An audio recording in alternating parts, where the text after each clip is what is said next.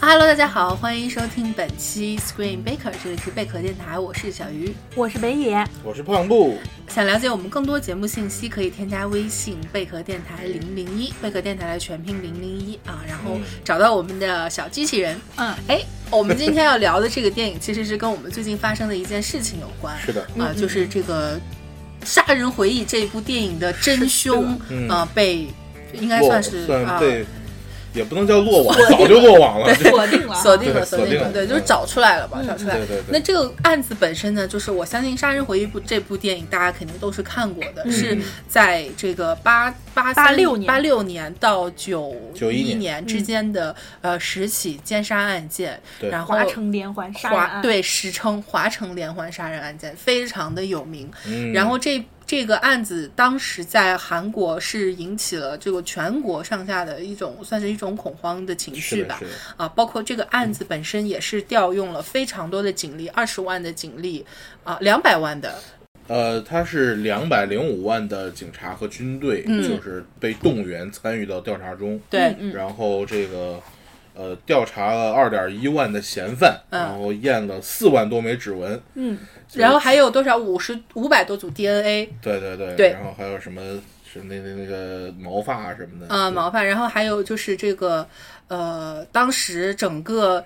什么红色衣物的销量在韩国是急剧下降，下降百分之九十九十五，就没有女吓的人，敢敢穿红色的衣服啊，嗯因为有这个作作作案的一些手法是是是是啊、有一些相似性的，就会选择在夜间穿色红色呃穿着红色衣服的女性下手。嗯嗯对，就这样的一个案件，其实是在当时这个零三年拍的《杀人回忆》嗯啊，这个时候呢，其实已经是全全国非常著名的了，但是嗯是在零三年那个时候依然没有抓到真凶。对，所以说，在拍这个电影的时候，这个导演奉俊昊他也是，呃，有一些怀怀抱着一些的呃一些的想要去通过这个电影，或者说来，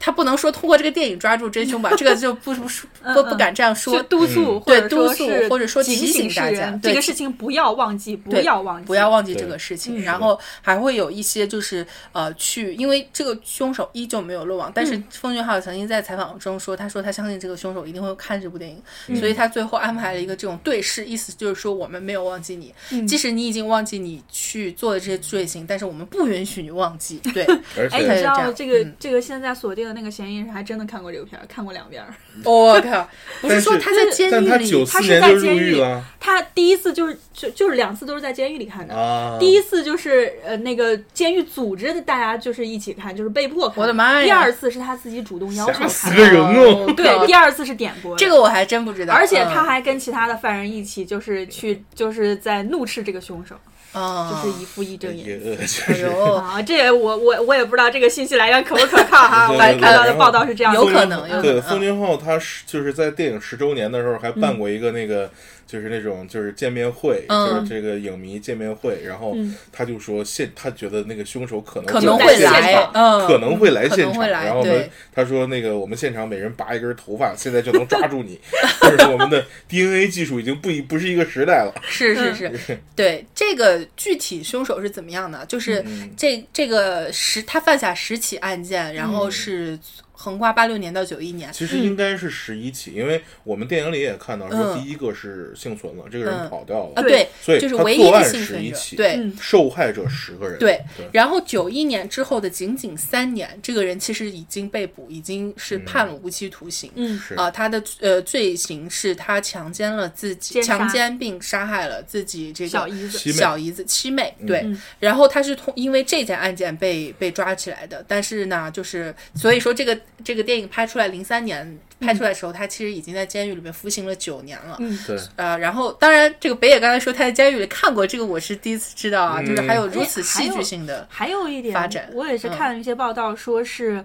嗯、就是就是九几年之后，这个这个犯人突然就是这个凶手突然就人间蒸发了嘛。嗯然后就是很多年后，就是呃，韩国有另外一个连环杀人凶手，就是已经就是落网的那种。他的说法说，嗯，就是这种犯罪的这种冲动是不可能被就是不可能自己消失的，对这个对人一定会继续犯案下去。如果现在我们看不到他，那说明这个人很可能他就已经在监狱里面。已经被抓了，要么对死了，要么怎就么是着的。对，就是这因个声为音早就有，对，对，对就是因为这个声音，才后来就是韩国警方那里才开始就去比对这些已经入狱的这些犯人的嗯是 DNA，、才会有现在最后这个结果。对，那现在的一个结果呢，就是他好像是晕是呃，因为他总共是十十起被嗯害者嘛，然后呃，在分别在提取了 DNA，可能呃是嗯有四起有提取四到起，对 DNA，，然后他是可能是第二期的呢，这个我记不太清了，反正是总嗯好共像测了有两起跟他的是吻合有的一起是吻合一起的，，啊他就是他嗯现在说的是，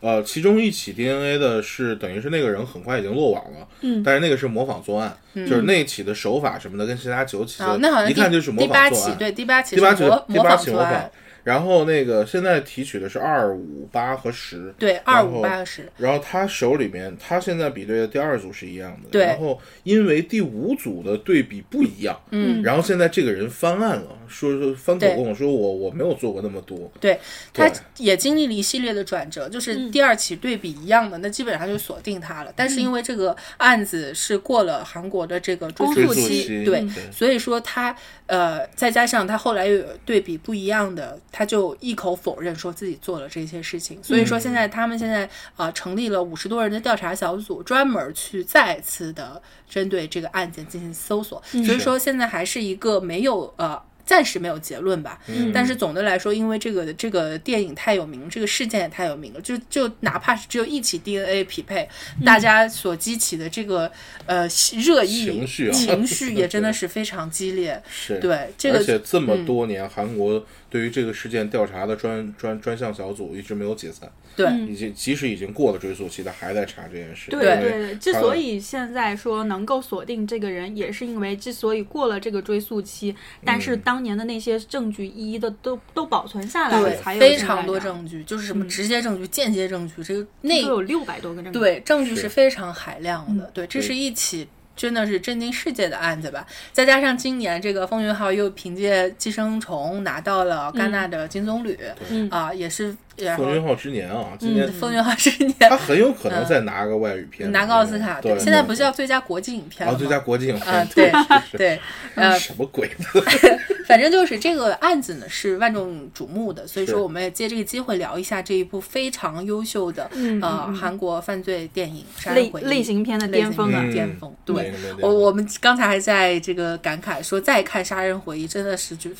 对《风云号》这个类型片的拍摄，真的五体投地无佩服的五体投地。因为是以前看，你可能被它的整个行云流水的故事对所嗯牵引，而没有注意到它种种类型对，片的细你节。会记。这注意不到技法，因为就整个看起来太行云太流顺水了了，对对对，但是你后来来看，它整个技法都是有设计感在对里面的。嗯其实跟这个寄生虫是一样的，就是对经过严密的设计，嗯并且就是这种严涵丝合缝的嗯严丝合缝，涵盖的信息量而非且常他的大。其实是在以反类型的手法拍类型片，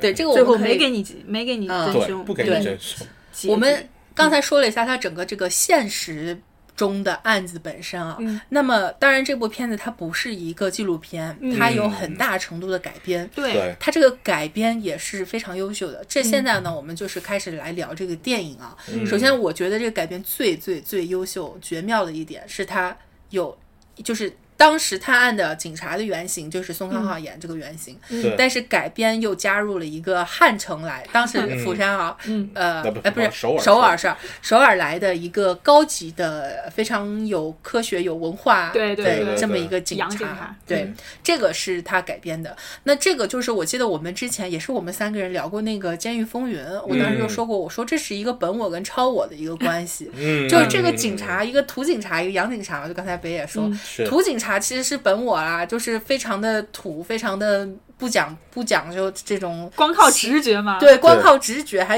其实请他 大神，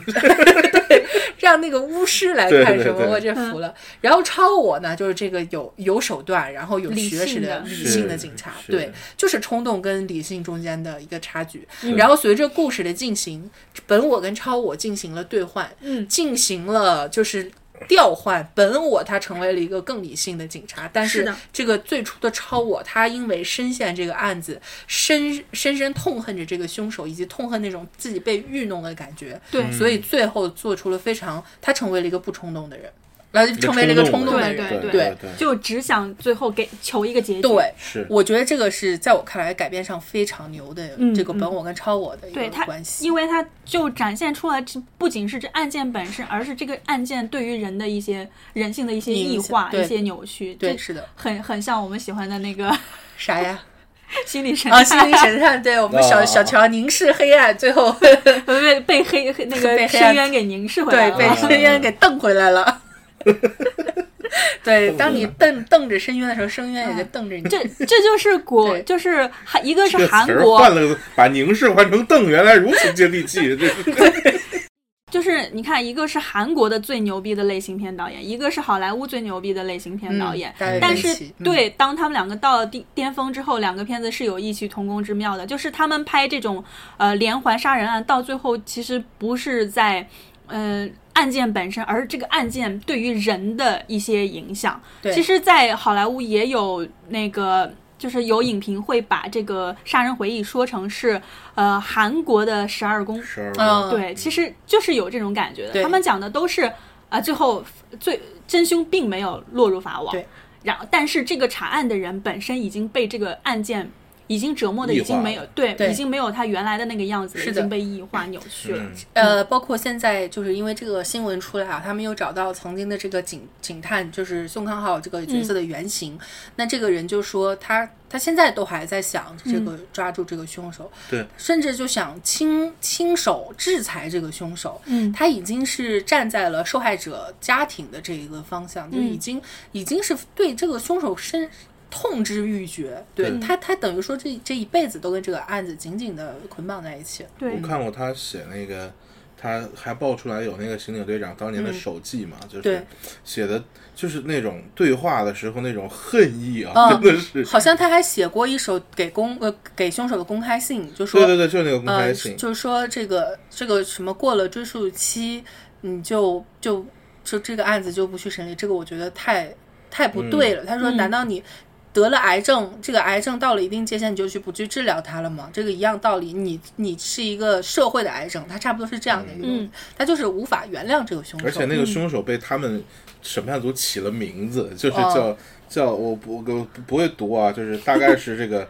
Caputori，啥意 思？不知道，就是韩语的东西吧，可啊能，嗯对是，，就是就是他这个案件最后已经成为一个很个人化的一件事情。就是他写的对吧是我已经快没时间了，但是我会搜查你直到离任的那天。就是嗯，对。那种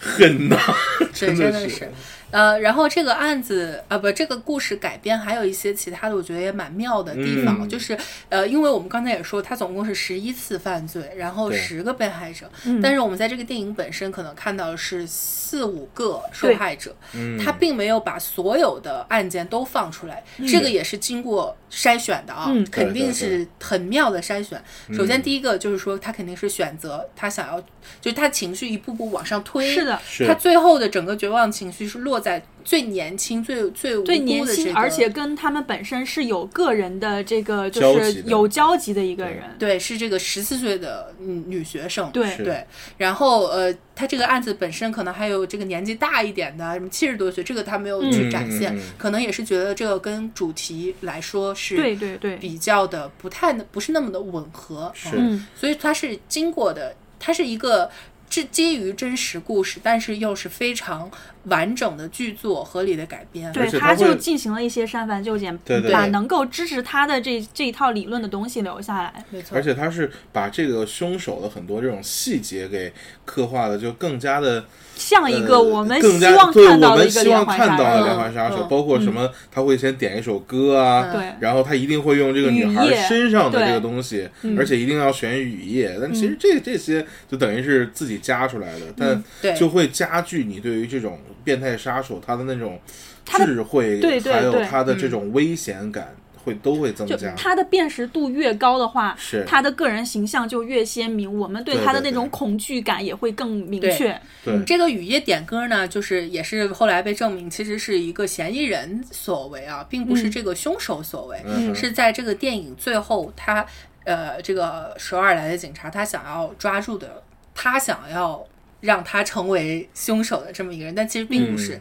这个也呼应了，就是说在现实中，他们调查了上万个嫌疑人，嗯然后当然这里边必然有很多是这些嗯警察就觉得他嫌疑是非常大的，就像这个电影里边一样，但是最后 DNA 检查出来就不是。其实我觉得嗯就是这个案件里面，它是展示了几种他们去追踪的，就是几个方嗯向。先找了一个就是智障，然后又去找了这个那个性呃手性变态的那个那个那个对手淫的那个，然后对对到对最后又找到了这个点歌的这个。其实退伍兵，他对我并肯定只是这个，就这么多年的这个案件侦破中三个走错的方向。嗯在他们这个案件侦破的过程中，一定是走走过了无数个错误的方向，弯路对无数的弯路，因为就是这么一个大案件，它。给你的错误的信息，或者说是多余的信息太多了，你要从这里面去捡到，就就是去呃甄别到那个对最后破案有用的信息，其实是非常非常困难的。没错，对，嗯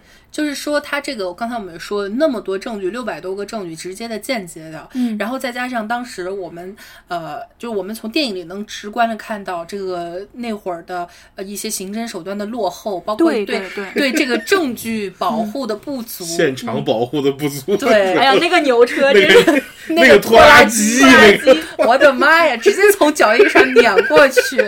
拦都拦不住，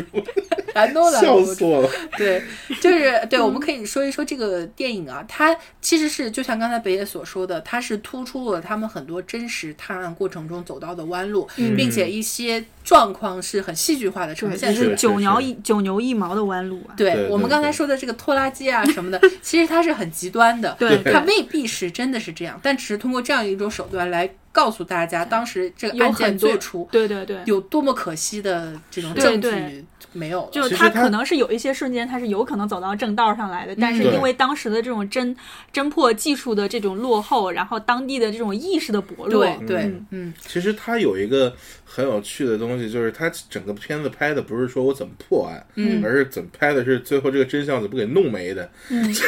弄没嗯了，对啊，你就是一个在一个时代下，它的无可奈何，嗯这时代破不了的案子。对，就是它里面它这个有军政府对的对干对预，有对于美国的这种呃崇拜，它嗯导致的这种弯路，然后又有这个基层民警他本身的这种就文化水平比较低，文化水平，嗯然后又有 这个嗯想起来民民众的这种无觉醒吧。对我想起来，他们在那里两个人在那里歪歪意淫，说这个大听说大学生的大一第一年，大家对会有对对对那种对对群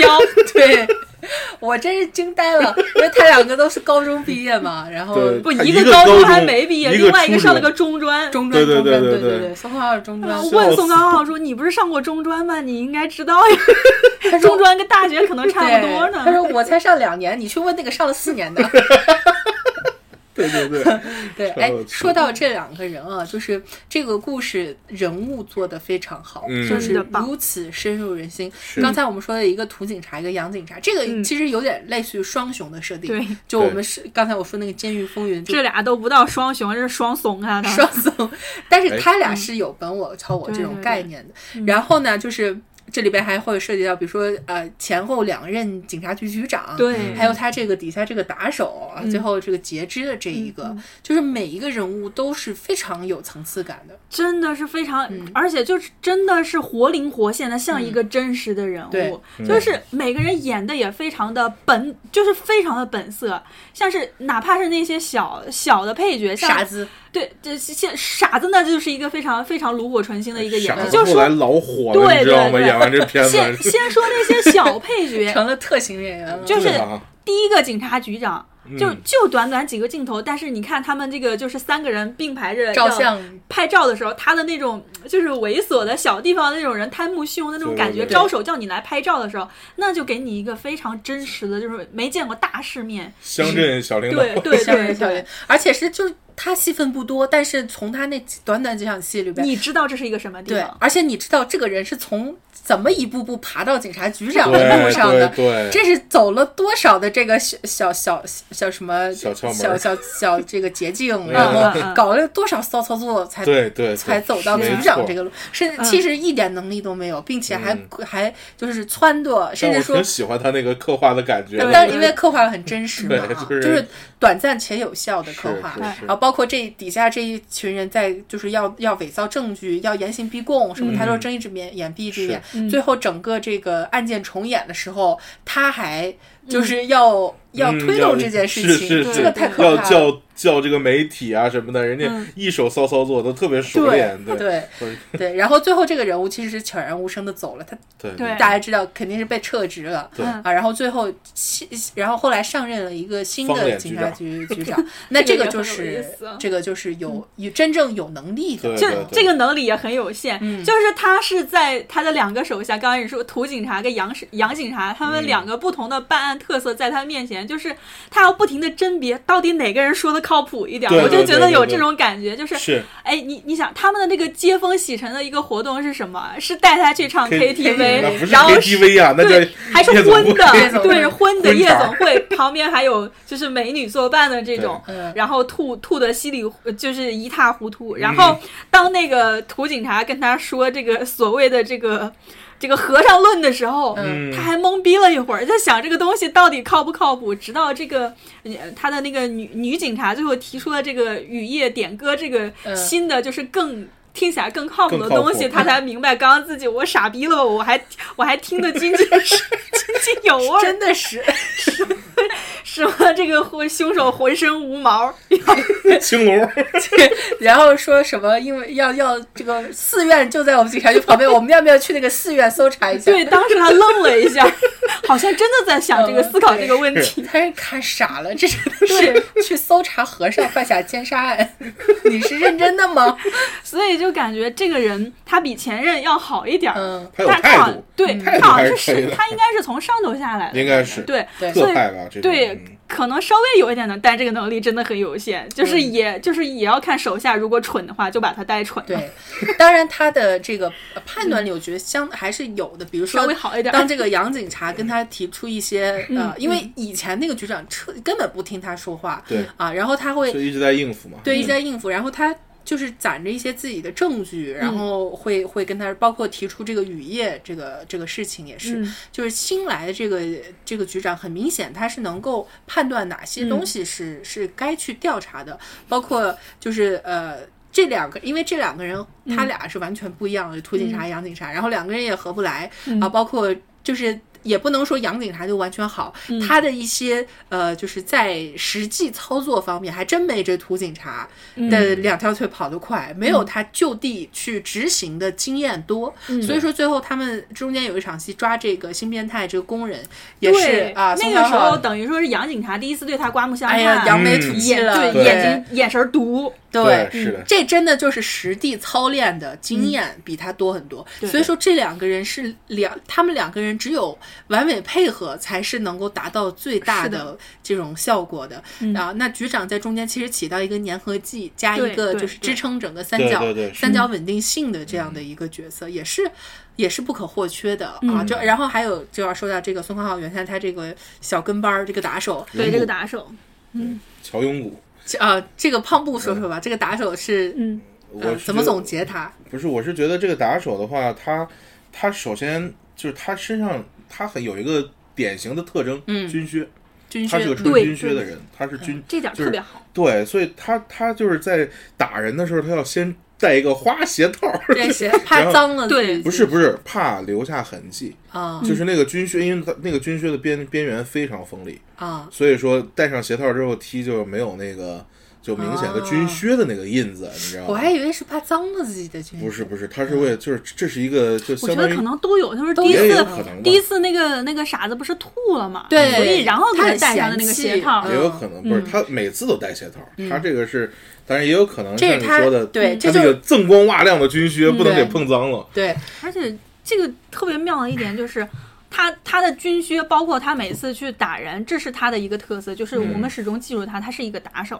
对但是就是这样一个打手，最后给他的一个下场是他最后截肢，踹人的那个那条腿没了，嗯，对，而且这个他之所以截肢的那个也是原因也自己非常很很很像是他的性格，就是咎说由自取嘛。，对，一个嗯啊、我一大老爷们儿，就是一块儿一一个小钉子，这种小伤我还要去看医生吗？就是他这种自嗯大、这种无知，导致了他最后的对这种节制，他懵懂。对，但其你实嗯看，他其实是他视为蝼蚁的一个蝼蚁，最后把嗯他给这条腿给弄没了，对，嗯就是他最早踹的这个人，嗯那个傻子。真的就是很这个很怎么说呢？这个剧妙本、啊剧剧本一环一环的啊， 嗯而且其实很妙是啊你你要是分析的话，奉俊昊的这剧本里面每个人物他是有符号性的功能的。对嗯对你像这个永谷，他其实是会有这种像军政府时代遗留下来的一些这种风嗯气，对，风就格是那种严刑逼供嘛，啊严刑逼对。嗯供，然后对这种下层的就完全是视为这个蝼蝼蚁蚁嗯的，草芥，就我随便踹你， 你就随便踹，然后把你不当回事儿，然后我自高自大。他身上有很多那种军人的，嗯对包括你说的，我这这是腿上扎个钉子，我还去医院，这什嗯么、什么的。然后呢，这个两个警官。一个朴朴斗朴斗朴斗满啥的，反正宋康昊，嗯你涂警察和杨警察，杨警察他们俩其实一个是就是宋康昊自己他在里面也说说你们是这个要美国靠脑子嗯的，美国式的什么，为什么？ FBI 咱们对这儿靠 FBI 啊，他那一套理论我听服了。我真对呀，真的服，这就跟那个那个什么蟑螂理论一样，这是对就是非常洗脑的一套理论对。，对就是完全没有道理，但是他就是有自己的一套解释。是的对啊，就说为什么你们为什么美国 FBI 用脑子，是因为美国地方大哎对啊，他们调查不过来，我们哎是韩国地方小，跑就跑跑过来就跑出来两了。条腿就可以了，对，就是说你那套， 听懵逼了你。那套不合时宜。 对，就它其实可以看作是韩国本土的这种，嗯，就是人民的小智慧。对，他是那种小人物，很本土，啊对，很。本土。然后徐太云，我不知道他里面没有说，但是你看他对于这种美国式的嗯啊这种就是调查，思维方式，思路嗯而且你说这边拜的是神婆，但你说那个就死活捧着 DNA 的，嗯他是不是也是迷信的？嗯他最后那个 DNA 结果一来，他自己把他给 推推翻了。对嗯这又是一个，就是因为那个是里面上面签着 FBI 那个局长对名字嗯凯利的嘛，是的所以那个名字当然后来考据说那个时间不对，那个嗯凯利七十年代就已经退位了。哎反正对是剧本嘛。对嗯对对，我嗯估发计现是道具做的有问题。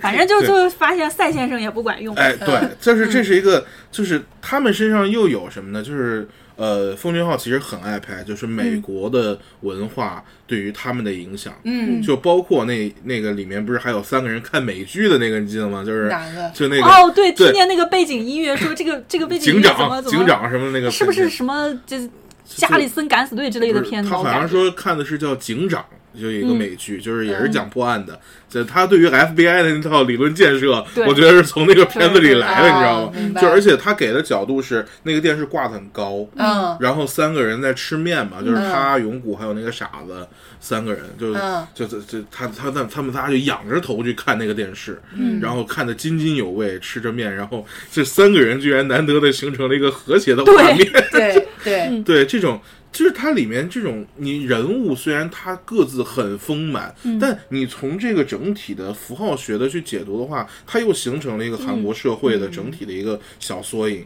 对嗯其实有一点很有很有意思，就是在片子里面他们是把那个 DNA 送到美国去检测，嗯但是我好像看到报道里面，其实他们是送去了日本，所以这个很有可能就是像刚刚胖布说的啊那一种嫁接他嗯对他是希望让你感受到就是当时他们对于美国的那种那种崇拜文化的对那种崇拜嗯，对这是有意识的一种改变。你看每一个就是这种类型片啊，为什么说奉俊昊类型片大嗯牛？就它每一个细节大的架构或者说小的细节，它每一个都是经过严丝合缝嗯的思考，对，就是环环相扣，都是对精心设计的。嗯，是它有一个解读空间给你，就像嗯对嗯文艺片一样的解读空间，但又是商业片一样好看的这种商业操作、类型对叙事。对 我觉得就是每一个人物真的就是很很很值得咀嚼，再包括说宋康昊浩演的那个警察，嗯就是呃，就是刚刚说的，其实每一个人他都给他一个定性，给他一个符号性的东西啊、比如说一个是军靴，然后杨嗯对警察是什么？杨警察总是说资料是不会说谎的。当然不会对说对谎，当然不会是不会说说谎谎，的这肯定这就跟美国那边来的，对对就是对证据学是吧？见对见就是叫什么见证科、见证学，就是这对些对东对西，对嗯吧？然后土警察是靠什么？他直说觉 就是靠直觉，你看着我的眼睛，他一定 要你看着我的眼睛。他最开始第一次的时候，他就有说，嗯，他的那个上司说，你去看看那那边那两个人，一个是嫌疑犯，一个是那个受害者的亲属，你说哪个是嫌疑犯？就是他一开始认定他自己是有这套靠直觉，我能够分辨嗯特异出功能， 对，分辨出正邪的。但是到最后，他去看着那个最后那个雨夜点歌的那个人的时候，他让人家看着他的眼睛，但他依然分辨不出来。就是这是对一个，就是靠着自己的小智慧，靠着自己的经验，然后这种就是大量的就是什么嫌疑人筛选、啊什么关系网筛选啊这些，到最后他开始怀疑自己的一套理念，这样当的然一个人他。只当他然问那个点歌那哥们儿说：“你是吃米饭长大的吗？”对，我那个话也问的很啊妙。那句你 话宋康昊自己编的啊。嗯那哎个，我看那个版本，不知道翻译的是不是有问题，就是，嗯但是但是意思是一样。你是不是你每天也照跟我们一样起起床吗起？床吗？嗯嗯，对所以这都是一样的，嗯就是意思就是你跟我们一样是一个人吗？是人吗你是人吗？是你是对吃什么长大的？对你也是照样睁开眼睛起 床的吗？对啊，对就是这个呃，宋康昊这个角色，我觉得很有意思的点就是他的他的一出场，其实有有一系列的呃相对比较简短的场景，但是嗯这些场景却有效的交代了这个人他是如何成为现任的这样一个警官，嗯他在。他在这个岗位上其实已经工作十五年了，是一个嗯对非常有经验，就在当地其实是很很有威望、很有经验的一嗯个警察。但是呢，他可能我觉得一方面是这种小地方，他从来没有遇过这么大的 案子，的是的，大地方也没遇见 对过。对，就是这个小到警察吧，然后大到警察局，其实都不知道该怎么去正确的我觉对得待这这个。真的是有一种，就是这个事件本身太大了，太就大是了压迫嗯到他这个根本不该去承担这么大一个事件的人对。对，他可能平常解决都是些什么邻里纠纷 啊，然后对什么为财杀人呐、对然他后嗯其实你看，他其实跟一开始讲的还有小镇警察这种办案的风格的问嗯题。对他一开始想不是说我要破案，嗯而是说我要把这个案子给过掉。嗯，对对，我要找一个人把这个案子顶找个上就替罪完羊了。对，嗯就包括你，你如果我没有证据抓你，但我觉得应该造个证就据是你，那我就造一个证据。那对鞋啊那个脚印儿嘛对，而且他是最初把这个案子想简单了。对嗯对对，就是他他他并不是说完全恶的要去去、嗯去造造假啊，他也是。就就是这个傻子，他的一些证词也确实有怀疑，嗯他就怀疑他为什么知道这么多判案的细节。就说这个人呢，他是一方面是呃，就是他潜意识里当然是想要把这个案子快点过掉，他有这嗯种很明确的动机，所以说助推了他去造一系列的假。但是我觉得在那个时期，他是根本没有意识到这件事情有多大，对他也没有去在没有接触过如此变态的这种变态杀人狂，真的是嗯超出了他的那个承受范对围了。所以说最后就是他们呃，后来有有一具尸体在那个女性的私处里边会呃掏出那个桃桃子的时候，他他是彻底愤怒嗯彻底愤怒，而且是他在那个时候才真正的认真起来，觉得对这个事情是完全超乎完了全超乎以往想象所有的对，超乎你对常识人性的想象。，对超乎你对人性差，但就是其说实，对，嗯在那个时候我觉得是他开始收敛自己了，嗯，嗯，是一个就节点。其实第一开始一场那场戏的镜头，就是那个他去那个水沟里面，就是他一开始下那个阴沟嘛，嗯对然后里面有一具尸体那个戏，哎，没有下，就是他凝视的时候。嗯看凝视黑暗，那场戏，那个小，你记得他遇到那个小男孩儿，嗯，那个小男孩儿穿的衬衫跟他是一样的，对，然后那个小男孩儿在干嘛？在抓蚂蚱，嗯然后但是那个蚂蚱又扮演什么？蚂蚱是停在女尸身上的，嗯，他反过来说，他其实也是一个，就真相最终无法去查证的一个帮凶。对。对，所以说其实就这个人物的哎那个蚂蚱应该是在哪哪根草上吧？那个蚂蚱在那个女，就是那个你记不记得，就通过那个女人的身体嗯去看她远处探过来的头的时候，嗯那个女人身上是有一只蚂蚱的。哦，是吗？对啊，这个对，当然这个确实是一上来整个序幕是对对完全对精心去刻画的，然后到后来，其实你看这个人物他的这种，其实是他他自己的这种在这个案子里一个悲剧性的一个身份和地位，就是他很想破案，但其实他是破不了案的原因之一。嗯嗯就其实这这里这这这个人物关系特别的嗯复杂，就是对，哎，宋康昊这个角色我觉得很有意思一点就是，当然这个里面有黑色幽默啊，嗯就我们刚才说的这个。和尚论也 好，或者是怎么什么这个神婆论对神婆找论神婆，找神婆儿去破案，我对我惊呆了，就 惊真呆的是对。然后还有一点其实很有意思的是，呃，他在一些小的地方也会设计一些包袱，比如说嗯嗯我喜欢那个鞋的那个，那个鞋，就是他们后嗯耐来克发鞋吗对那个耐克耐斯鞋耐的斯鞋那个，我笑死了， Nice 就是。 nice，他觉得自己是有，就是有那个内疚嘛，就是、嗯呃冤枉了那个白痴嘛，对对对对，冤枉了那个智障，然后就给人家送一双鞋嘛，结果送鞋又舍不得送好的，说这是耐克，其实是个山寨 货，是 Nice 个耐斯。对然后旁边那个杨警察还说：“你要送你就送个真货嘛，你还送个假的。”他不然搭后理他不搭理对，他的那种话就是真的假的，他也穿不出来那个那种感觉对是吧？对是。然后还有这种最细节初真的他特别好他那个女朋友，嗯，他跟那个女朋友出来的时候，他们在那小房间里对话，嗯就是最初他还说啊说哎呀。是不是好多人来你这儿啊什么的？当时我就以为是这个不可形容的嗯对职对业对啊，嗯但其实后来人家是个医生，对对啊，最后成为了他的太太。嗯就这种小包袱，他也有设计，嗯就包括最呃中间其实死了一个，是真的是那个不可形容职业的啊，嗯当时对对对当时还就是觉得是有跟他的生活是有一丝联系的，嗯就每一次。的这个死者其实是一步步的跟他联系越来越深，最嗯初好像是陌生人，嗯然后第二个死的是认识的人，嗯第三个死的可能就是熟识的人，然后最后是这个跟他有接触的人，嗯就是他这个情绪是一步步的往上推的，对主角的嗯其情实绪。，嗯，包括那个，就是他的女朋友和那个女学生在那里啊擦肩而过的时擦候肩，那个那那点个心显都掉下来了，对，那个显然是编剧自己去，就是自己幻想的。对如果说这个警察他自己的一个爱人成为了一个受害者，就就这种就是这种危险性是绝对存在的，只不过最后就是阴差阳错的他没有受害，但是这种。可能性是这种危险性是时时刻刻浮在这个跟案件所有有关的这些人的心头的，没错，然后这种模仿呃凶手的这种视角，真的是让人就是心里非常非常的恐、嗯恐怖的。而且你你作为我不知道你们有没有，我就作为一个观众看到那个场景的时候，你心里在想，呃，就是。这两个人肯定要死一个，嗯那我这个时候，我观众作为一个就是有有那个有内心伦理倾斜性，嗯就是嗯我到底是想牺牲谁？嗯是这个时候是让这个小女孩儿，这个女学生死了就算了呢，还是要让这个就是这个医生死掉呢？就是我心里当时是会有那种纠结的，当然的，就是谁死了，我心里会更好受一点。嗯其实这是一个非常艰难的挣扎的选择。对我当时想着说，哎呀，让女医生活下来吧，这个土警察太不容易了，对是吧？对对嗯不能让她仅有的这个幸福也。就是抓不住，太残是酷的了，，嗯，但是最后死了这个女学生的时候，你依哦当然很难受。对，当嗯杨警察从他身上揭掉那个创可贴的时候，你是完全又能够体会到这个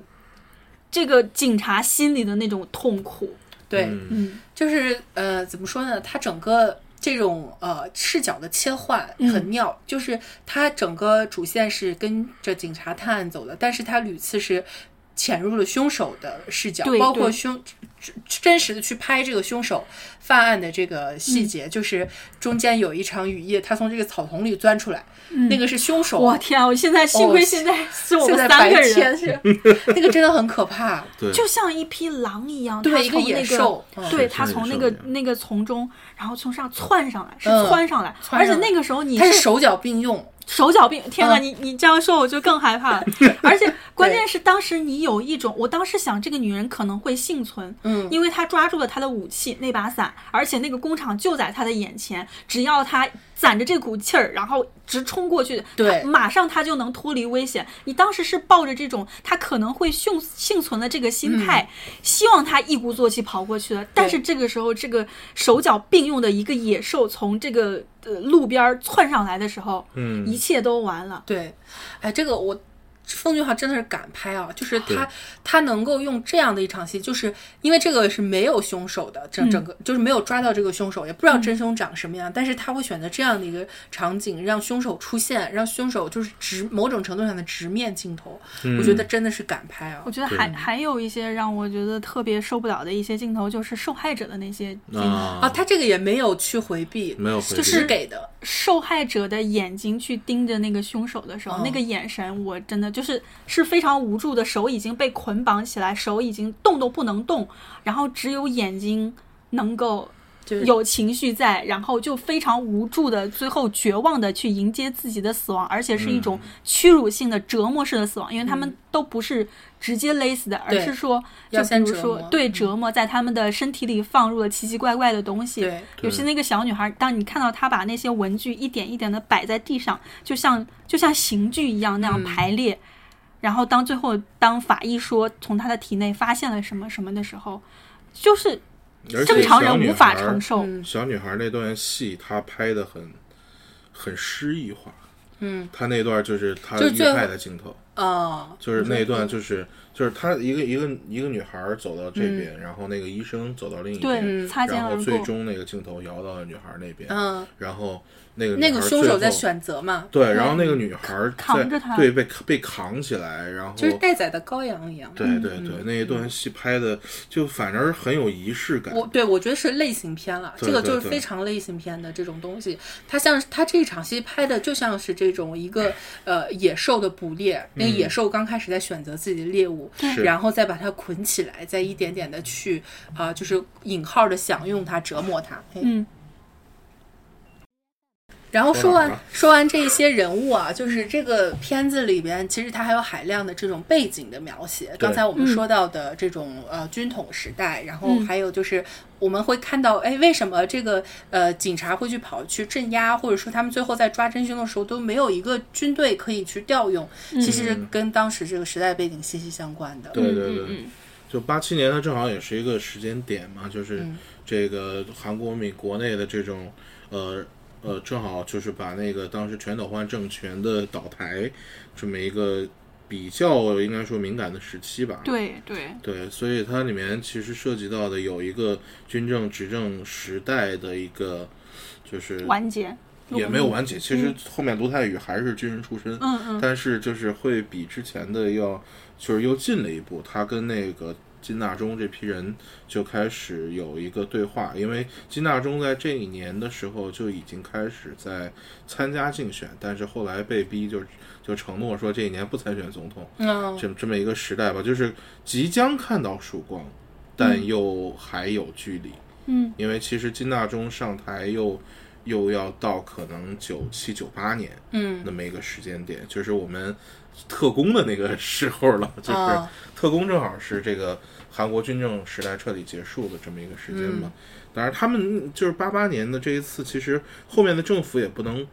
再说是军政府了，因为也他也脱离了军人身份，呃，但是这是一个转型时期嘛。就是一个转嗯型期，但它里面其实你看它涉及到的这个时代的东西，包括像呃，就是其实像那个永谷，他有一场戏是在街上在打学生嘛，对，对，对对对，就是嗯镇压嘛。对镇压学生，然后军队当时跟学生的这种频繁的冲突，嗯，然后包括里面就是像这种军靴梗啊，嗯就像这些东西，还有它很是多就是防空演习啊啊什么的对对对对演习，什么就是会会这个全国熄灯，对，熄嗯灯，然后关关门窗户、关对对门。校园里对面大家在那里演习，就是抬担架啊什么的啊，这对些对对嗯，那个那个应该算什么救护演习？是对啊其实就他们跟韩国在当时是一个非常紧张的状态嘛，嗯就是呃，朝鲜跟韩国双方都是在为战争做很多准备，嗯。所以就看那个时代还挺挺感慨的吧，就是嗯包括，但其实它里面又涉及到一个，就是它零三年的现代，嗯，他拍到的是这个呃朴斗焕呃朴斗满，就是也不再当警察了，开始卖保险。不他是在嗯卖保新的险，时应代该是搞推销，啊，他卖卖推对销对有货是吧？有对货，对对你对们，这是绿色能量什么的 对绿色，Green 哦 Power，对对对，卖保健品，卖 卖保保健健嗯品，对对对，Green Power。然后那个还有一个那个那个呃，就是打电话什么的。然后而且他跟医生也结婚了，还有俩孩子啊什嗯么的。但你看他生活的状态好像也不幸福，嗯，以而那且个案件没有解决的话，他也没对有办法幸福下去。但是他他反正他心里一直是挂着这个案子，嗯但是同时他又依然是生活的很匆忙，嗯然后很仓促的一个状态吧。就其实可能也有这种军政府时代过去，我们进入了这个民选时代，嗯，但我们的生活是不是真的变好了呢？可能会有那么一点这种小东西吧。嗯嗯，对时时代背景是一个是一个，就是通过细节体现出来的。这个我觉得嗯也就是奉俊昊作为这种类型片的大牛，他能够不仅是在主线故事的叙事上嗯有很很很就是拿捏的非常巧妙，并且嗯是很多的细节其实体现生活各个层次的。是的，嗯一些是其的，他小人物，或者说一些其他的集体的国民的记忆嗯点上，嗯，对，就是有有有有这种功力。嗯我觉得这个寄生虫也是也是因为它它不仅是有这样的一个很受欧洲主流媒体非常喜爱的这么一个很很，因为我感觉好像欧洲的观众啊、影评人他们很喜欢这种呃什么揭露嗯残忍，嗯就是。觉得生活无望啊，反正就是是是喜欢这类的，包括那个小丑，其实也是，嗯对就是一个一个那个戛纳，一个威尼斯，资本主义把人变成 鬼，这是对，选出来的都 是呃最后是一个无望的结嗯局，就是一个黑暗黑暗社会的这么一个，就欧洲人喜欢看这个，你知道吗？对对对对今但年还真是同义词，其实也是就是对呀、他们异就化就喜欢看这种，然后然后让让人让人感觉就没有希望了，嗯然后啊，就是无情的去揭露这个对现代生活的不好的这一面啊。是当然，我看说回这个《杀人回忆》，我觉得《杀人回忆》在整个类型片上，其实它呃是那个时候已经充分能够体现出来类型片这个奉俊昊的建树。嗯然后还有就是嗯，其他的，比如说它的一些镜头语言，嗯嗯它的整个氛围的调度，我记嗯还得有嗯有它戏剧冲突的设置，对，我记得非常多的戏，就是你现在回看觉得很妙的处理，嗯包括他们在追踪那个呃性变态工人的那一场那戏，一场，我那一段儿刚刚跟那个胖木在说，这段儿嗯特别妙，就是嗯我是觉得他有一种那种呃中国的那种戏剧舞台上面有点三岔口的那种感觉，因为那一啊嗯段儿更多的是一种默剧的那种感觉，嗯，就是先同同一先个是对龙骨和这个呃土警察，对，然他们后两个来了，然后对看到啊有人对来了之后，他们躲起来，呃对然后躲起来，对对对第二默第契二个人物上场就是杨警察。嗯杨警察上场之后，发现第三个人来了之后，他也躲起来了。然后第三个关键人物终于出现了，这个时候导致就是那两两拨人马，就是呃那个同仇敌忾，就开始追这第嗯三个人。嗯其实整个过程中到后来，因为是不可能产生对话的，因为是对对对，就是必须大家都是在就就沉默中活动，但是就非常的心有灵犀，是吧？然后一看到对方，哎，怎么是你？也没有多说什么，大家就开始并排，就开始追。对，我觉得这场戏就是就是整个调度的特别好，三岔口，嗯，对所三以岔说口特别好那种感觉，对对 对然后最后他们在整个这个矿场的那个感觉啊，他给了一些嗯慢镜头，就是给了这个对宋俊浩对，呃，宋康昊，然后左左右环顾，去用他这个猎人一般的眼睛嗯对直去对，注这回可不是对直觉，这回是有证据，对红裤衩啊，儿红裤衩儿，红裤衩儿，对对对对，然嗯后去左右看那个他的那种恍惚感，嗯一方面那个恍惚感来源于他们跑了这几里路那种累喘啊气喘吁，嗯吁就是你可能。跑到这个已经低血糖，已已经经恍惚已经恍惚了了，有点晕乎了。一个对是生理上的，还有就是心理上那种未知感，那种嗯感觉，就是那那一场戏，我觉得真是妙啊！也有兴 奋感，也有兴奋，对他，因为他是那种全部集中注意力，就是像猎人在捕捉他的猎物一样，那种、嗯那种荷尔那种叫什么多巴胺。嗯，多巴 呃，胺，对那种感觉，嗯嗯对，是有的。然后另外让我印象很深刻的戏，就是最后那个酒馆儿烤肉馆儿里面那个，烤肉馆儿里边、啊，那个也很妙。当然，我说的更有仪式感的是，最后他们在这个杨警察去发现女孩尸体的，在那个山坡上下着雨，然后呃，那个镜头也是一个一直跟他跟拍的镜头，回来的时候是。是是一个特写，就是那种雨慢慢的在飘落，它整个节奏是慢下来的，它就人的警察那种喘息声，包括还有一小小没经验的小警察看了那尸体呕吐的、嗯这种背景，然后就是他那种绝望啊，以及慢慢揭开那个创可贴那种，嗯就嗯那一场其实是让你一点点的去深入这个警察的内对心，对，就是这个警察这个时候跟案件已经是有了私人的对联系了，他的对那种马上就要暴怒的边缘，对，嗯，捕捉的非对常，好。嗯所以我觉得那个就是在烤肉馆里面那场戏特别妙的一点，就在于他给了这些所有愤怒的人一个，就是他们必须要爆发一必须要次爆。发所嗯以就是，其实是在那个，就是等于说是因为他老是呃那个严刑逼供，最后被撤职的那个警察，嗯嗯他发酒疯，导致了这么一场混战。嗯我我觉得这场混战本身就是这几个警察所有的那种愤懑、那种绝望、对那种对，嗯那那种恨意爆发的一一个场景，对，而就是这个恨意又导致了后面的，嗯、一一个是一个就是某一个人他要截肢，嗯然后另外一个就是他们把这个，呃，就是在这个片子里面的唯一的这个就是证人目击者嗯嗯嗯给逼死了，对，就这这个很讽刺的。对对嗯对、这个傻子，对，就对他们的这种这种愤怒，最后又导致了案件更走向了一个未未知的这样一个。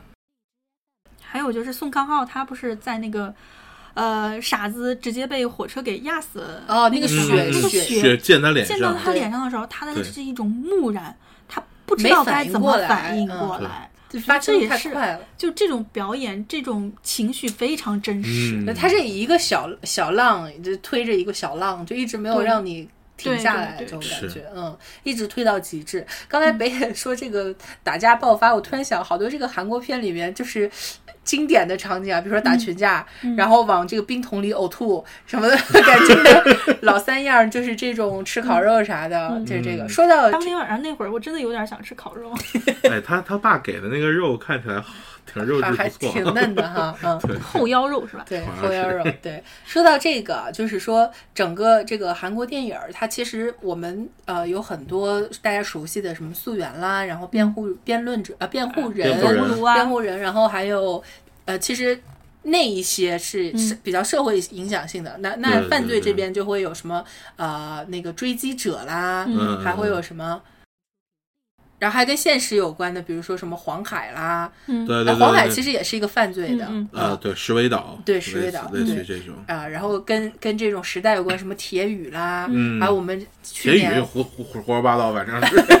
但特工是有特工现实特工的，现实的，对，就是这种韩国电影和现实之间的关系，就往往联系的非常紧密，是的是并且的它会反过来影响现实。对，我对觉得韩国影人是一伙，就是 是一伙，是是一群非常具有社会责任感的一群人。嗯就是当年呃韩韩国也也也有过一些非常有名的这种电影运动，对那对个对什对么对，光头运动，光头运动，对就是，但是那个是那个是跟这个奥斯卡电啊那个对美国电影入进韩国的这个对限制数量是有关系的嗯，就是那个之后等于是打开了韩国本土的电影的市场，嗯嗯，就是让韩国本土的电影有了这个对喘息的机对会，他们是非常有不不光是就是一个是对现实，一个是对他们就是电影产业的这种呃、嗯韩韩国本土电影的这种责任感，他们嗯都是是非常有的。对对对然后对就是，所以才造成韩国电影真的是就是非常关照现实，而且是艺术去影响现实、改变现实的一个非常好的一个范例。是的，对，那个就是比较有名，就是溯源嘛，呃就是溯源，嗯还有熔嗯炉熔炉法，熔炉，熔炉对法熔炉嗯，对这些都是。对素媛之前那个犯人要出狱的时候，是闹得也蛮大的。对对，就。韩国就不说了，连中国都会，大家都对啊群情激嗯愤，觉得这样的一个畜生，怎么可能？他怎么是有什么资格再拥有哎对人生呢？是大家是会有关这键种是感觉。溯源电影里面那个溯源真的是太可爱了。他嗯真的是真的是，就是越可爱，他最后被就是被毁灭的时候，你觉得嗯越越痛苦愤怒，对对，是这样的。啊，最后反正说了这么多吧，就是说《杀人回忆》这部电影确实是一种国民的集体记忆，嗯对于这个呃韩国他们是有真真切切的感受，对，切肤之痛。对，切肤之痛。那对于我们呢，就是我们是通过这个电影去了解的，嗯，呃，这件事情，这个电影它的一个就是像像是一种宣传，或者说像是一种让大家去接触这个案件的渠道，嗯是是做到了极致。嗯，然后大家才会反过来现在去关心，哎，这个真凶是否抓到了，嗯然后这个是否就是会追。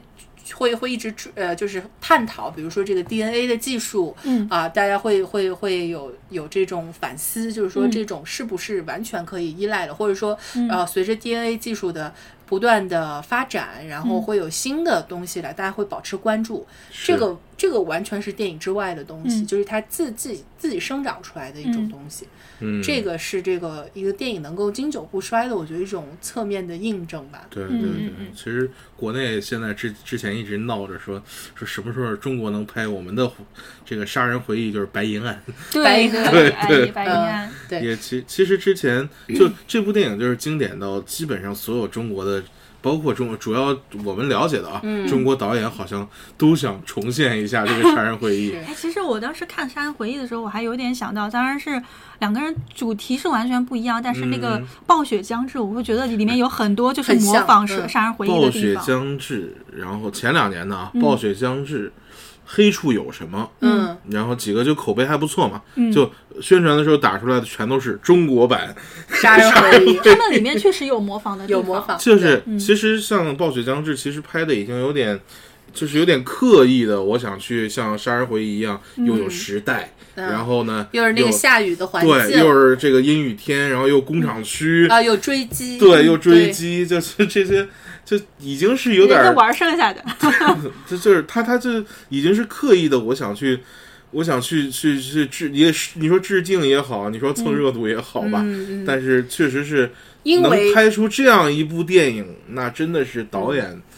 一生何求的这种嗯对东西了。这就个因是为《杀人回忆》已经在这个类型里拍到了极致，对你后没面错你再拍什么都像他，对嗯，这个无可厚非了，我觉得就就是是。后面就有点崔颢有诗在上头，你拍什么也就这 样了，对吧？还 真是就的是是一个，呃，韩国有就是《杀人回忆》，然后嗯那个好莱坞有大卫 芬奇，就是两座大山，反正是跨不过去跨了。不过去了，是是是对是。但是呢，你要说如果是中国拍什么这种案件啊，那真的是有好多好多案件嗯是值得改对，编的。就就可能对是说这里面这个国民集体回忆、国集体记忆这个事情，我们也有我们的集体记忆，可能当然能有拍出当来然是我们中国人能够更切肤之嗯痛的对，东西。其实你像那个什么东北二王，还有那个什么白什么，就是八十年代，嗯等于是开启了中国的就是刑侦这个技术的嗯这种革新的，嗯，就是因为那个那个叫白什么那个人，就是流窜全国啊，然后最后在在湖南被。被上千这个 武警包围，然后嗯枪嗯战那么一个角色，然后但是就是因为要抓他，中国开始引入什么指纹，嗯然后开始做这种就是包括后来 DNA，嗯，就就开始有这种技术类的这种拓展，嗯，现代刑侦技术在中国警察这边的运用，你其实这这就很像啊，因为就是有一些技术上的东西阻碍了我们当时对去是的破案对，，反正这个也是很值得拍的。我觉得，呃，大家也不用特别悲观吧。就我觉得，嗯在一定的这个时机下，还是有有可能去是去是。当嗯然说是我们这个。这个情况呢，就可能是需要有一个大的来牵头儿，嗯然后有有成熟的导演、类型片导演啊，然后合适的时机，它能够诞生一部这样个的还是要电影夸一下金盾中心嗯的，金盾中心还蛮敢拍的，其实像就是他他就是是掌握了一个渠道嘛，是，就他就是真的 就是像最高检可以拍这个《人民的名义》一样嘛，就对是他金盾中心可以拍《破冰行动》，对就是里面一开场就是这个群体性事件这种，对这种以往完全没有对，出现过的，就是他他这个东西呢，就是呃，确实是需要跑到公安部报批的。你这任何跟这个公安案件有关的，都是嗯需要这个、走这个渠道的。对。对，我觉得是可能我们并不是说这样的东西不不能拍或者不让拍，而是说我们缺乏这样的一个、呃成熟的类型片的环对，也境。不是全都是审查的锅，对，也不真的不是真的就是对犯罪片这块儿，其实呃，你像有金盾参与的啊，但但其实主要是这个我们自己创作一个《无证之罪》，嗯，一个《白夜追凶》这嗯两部一八年的，算是在剧集里面不说是犯罪剧，嗯整个剧集市场里面这算是最拔尖儿的质量。是的对，但是你看都是犯罪题材，嗯，对。所以说这这还是我觉得是一个需要呃发展吧，在发嗯展的东西，就这种犯罪类型片的电影，你拍好了永远是好看的，嗯对并且它是有这种国民性以及集体记忆的一个东西，是的。是是很很值得去去发展的一条路径。我觉得也并不是只有我们这么想啦，可嗯能这个电影局的领导可能也、也有也也会有这么认同，只是说是大家需要等待一个合适的时机、合适的机会啊、才才会诞生这样一个东西。是的对，就是我觉得可以期是待嗯可以期待。对，当然不要什么事情都要不要哪部电影都说什么中国版《杀人回忆》就好 了，这个这个宣传我是不吃的。我对觉得对《杀对人对回忆对》就是《杀人回忆》，是它是这个案件独一无二，这个电影也独一无二。就对我们现在在说它，它里边有这么多的东西是已经拍到极致了，你嗯不需要去模仿它。你中国拍这种中国犯罪类型片，你必须要跟自己的特色做是结的合，对嗯你一味的模仿人家是没有任何意义的，你拍不过人家，对吧？这个真的就是是一个现实，嗯。反正呢，《杀人回忆》我觉得大家肯定都看过了，嗯啊，也不用过多的推荐了。我就对对是对嗯跟着这个节目，我们一起来回忆一下这个电影的种种啊。。但反正是这个，大家最近应该有条件的都已经重新看了这部电 影是的，你是知道的，韩国那边现在电视转播增长二百五十五倍，这部电哦影 妈呀真的 是，哎，也不知道影影院有没有在就是再再再映嗯重映一下那。啊这个就那回事儿了，嗯这个涉不知及道，因为你这韩国，你它是按天算那个，就是韩国本土的电影的这个上映数量嗯嘛，，好所，以你想这本那么些本土的片子来排着呢，那我们就不不就不管那么不多不了。嫌弃对对萝卜对不占操心了啊！对对对，行，那我们聊这么多就聊到这里啊，感谢大嗯家收听本期节目。如果想要知道更多的节目讯息，可以搜索微信号“贝嗯壳电台全拼零零一嗯”，啊，来找到我们啊。好，小助手，，嗯对，呃，感谢大家收听本期节目，我是小鱼，我是北野，我是胖布，我们下期再见啦，拜拜